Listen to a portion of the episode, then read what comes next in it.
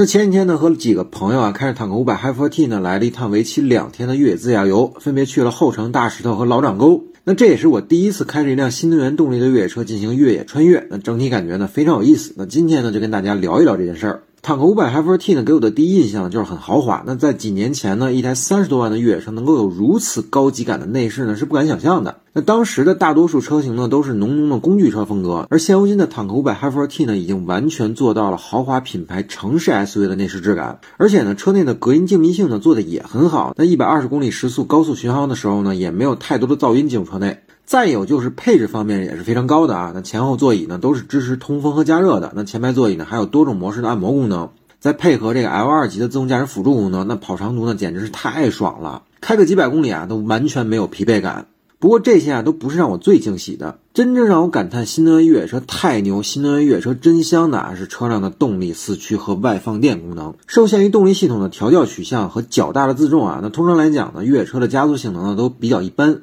那除非是搭载 3.0T 级别以上发动机的车型，但坦克五百 Hi4T 呢，依靠电机的加持啊，让车辆的百公里加速呢仅需6.9秒，这已经和最新的 3.5T 双涡轮增压发动机的丰田陆巡 LC300 差不多了。那实际开起来呢也是非常的爽，那起步呢很轻快，中段加速的能力呢也非常强，而越野性能呢更是值得跟大家好好聊一聊的一件事。那第一天呢，我们是先去的后城镇大石头，但赶上这个天公不作美啊，那上午下雨了，那所以呢上山的路呢是非常泥泞的。越野的难度呢也是陡然增加的，而我们开的试驾车呢，配备的只是一个 HT 的公路胎，那排泥能力呢几乎为零。那往上开的时候呢，我自己心里其实很没底的啊，想的就是能开多远就算多远了。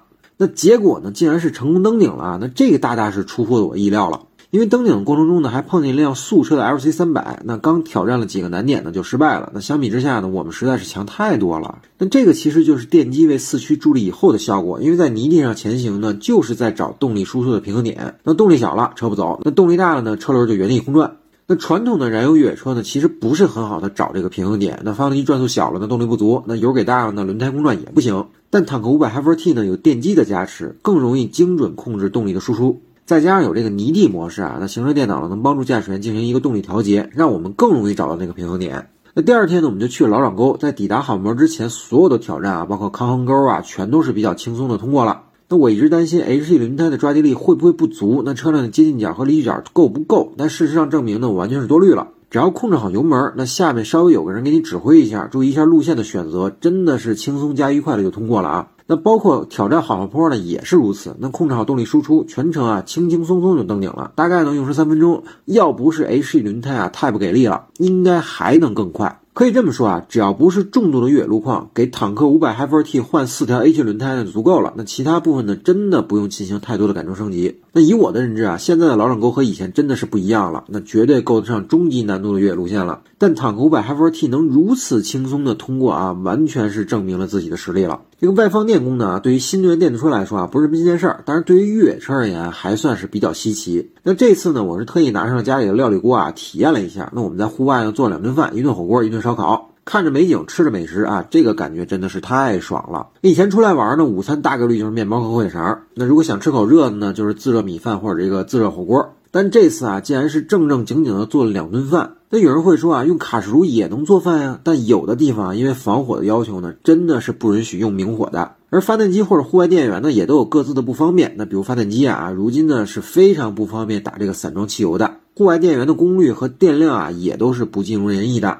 但在坦克五百 Hi4T 上呢，这些问题都都不存在了。那车辆呢支持反向供电功能，三十七度电的大电池啊，配合上发动机，电量随便用。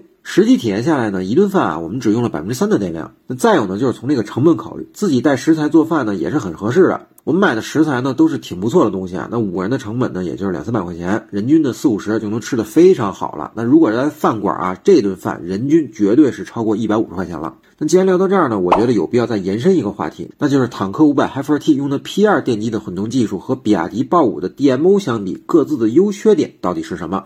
长城用的 P2 电机混动技术呢，是一种将电机和变速箱集成在一起的技术方案。那简单的理解呢，就是在发动机和变速箱之间啊，加了一个电机。那这个电机呢，既可以与发动机共同提供动力，也可以独立运行。而目前呢，用 P2 电机技术路线的越野车厂商呢，还是不少的。那除了长城之外呢，像吉普啊、路虎啊、丰田啊，也都在用。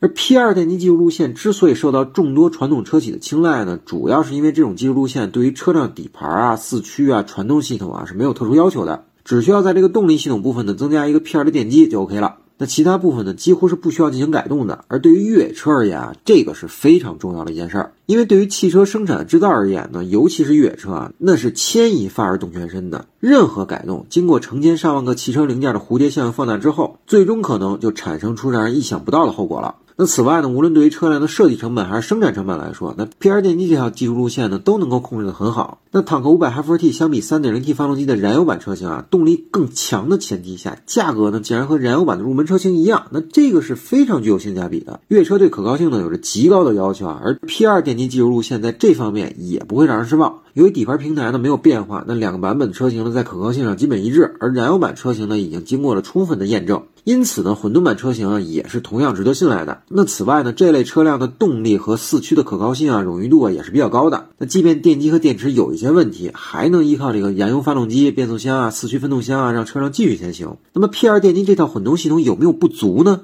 我觉得唯一不足的就是电机的功率略小，因为最初设计时呢，主要让电机负责起步和加力两种工况。那所以坦克五百 HiFi-T 的电机功率呢，只有一百二十千瓦。那比亚迪 DMO 平台呢，其实是打造了一种全新的越野混动的四驱系统。那从技术角度上看呢，它是一种 P1 加 P3 加 P4 电机的技术路线，那相当于把比亚迪 DMP 呢给越野化了。那它的主要区别呢，在于发动机由横置改完成了纵置，目的呢是为了给前双叉臂悬架腾出空间。那具体来看呢，车辆的前桥由发动机和 P1 加 P3 电机串并联协同驱动，而后桥呢则是由 P4 电机单独驱动。那如此设计之后呢，比亚迪 DMO 平台就无需使用四驱分动箱和传动轴了。从而在大梁中间腾出的空间呢，来安装动力电池，就不会占用车内的空间了。那除了节省空间呢，电四驱最大的优势就是出色的动力表现。那豹五呢，拥有五百千瓦以上的最大功率，那和坦克五百 HiFi-T 相比呢，两者之间还是有一定差距的。不过 DMO 这条技术路线呢，也有一些让人存疑的地方。那第一呢，就是该技术属于一个全新的尝试，所以可靠性方面呢，有待继续观察。那第二呢，P2 电机的坦克五百 HiFi-T 呢，和普通越野车一样，同样有低速四驱档位，而 DMO 呢，只有后桥有这个低速档位，那前桥呢，啥也没有。那面对极端路况时的通过能力呢，也需要打一个问号。那第三呢，就是存在这个自重大的问题。通过坦克五百 HiFi-T 和豹五的数据对比啊，可以发现，那前者的车身尺寸更大，但自重呢是两吨八，而小一圈的豹五的自重呢是达到了二点八五吨。